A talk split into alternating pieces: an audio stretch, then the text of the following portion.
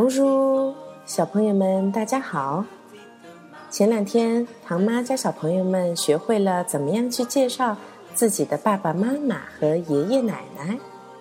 小朋友们也学会了怎么样表达“我的”这样的概念，大家都掌握的很好哦。今天，糖糖妈妈想跟大家聊一个有意思的话题。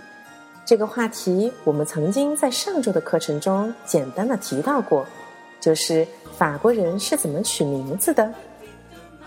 在上周我们举行的第一次法语小沙龙的时候，有好多小朋友们都跑来问唐妈：“我有一个这样的英文名字，糖糖妈妈能不能帮我取一个好听的法语名字呢？”那么今天就让我们一起来聊一聊法国人。都是怎么样给自己的孩子取名字的呢？其实，法国人跟中国人是一样的，都想给自己的宝贝取一个好听又有含义的名字。当然，法国人跟中国人不一样的地方还是很多的。首先，很多的法国人都是根据孩子出生的那天对应的法国日历表上的名字来取名的。这是什么意思呢？法国在每一天都会有一个对应的天主教中圣徒的名字，所以说孩子出生于哪一天，我们就用这一天所代表的圣徒的名字来为自己的宝贝命名，这是一种非常通用的做法。让我们来举两个小例子吧。法国名字中非常常见的名字阿兰，我们中国可以直译成阿兰。这个名字代表的是九月九号出生的孩子们。又比如说，出生在九月二十六号的孩子们，有一个对应的圣徒的名字叫做 Damia。大家明白了吗？也就是说，如果我们想用最简单的方式，就可以根据自己的出生日期来选择自己对应的法语的名字。另外，还有一种。法国人经常用来给自己孩子取名的方式，就是为了纪念自己家中的长辈，比如说自己的父亲、母亲、自己的祖父、祖母。这样的方式，其实在美国的家庭中也是比较常见的。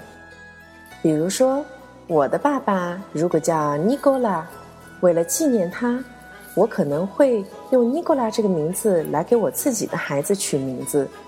又比如，如果我的祖母、我的奶奶叫做甘米，那么有可能我也会用甘米来给我自己的女儿命名。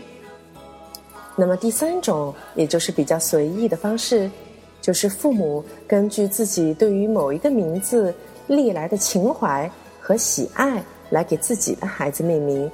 这种方式我们不需要多解释，大概就是说，爸爸妈妈从小就。对某个名字特别的喜欢，那么我用这个名字来给我自己的孩子命名，这也不奇怪。最后，唐妈想告诉爸爸妈妈和小朋友们的一点是，其实有很多的名字曾经在法国的历史上是非常常用的，但是我们可能会在听到这个名字的时候觉得，嗯，好像个老太太的名字呀。这种感觉就像我们自己的父母经常会用。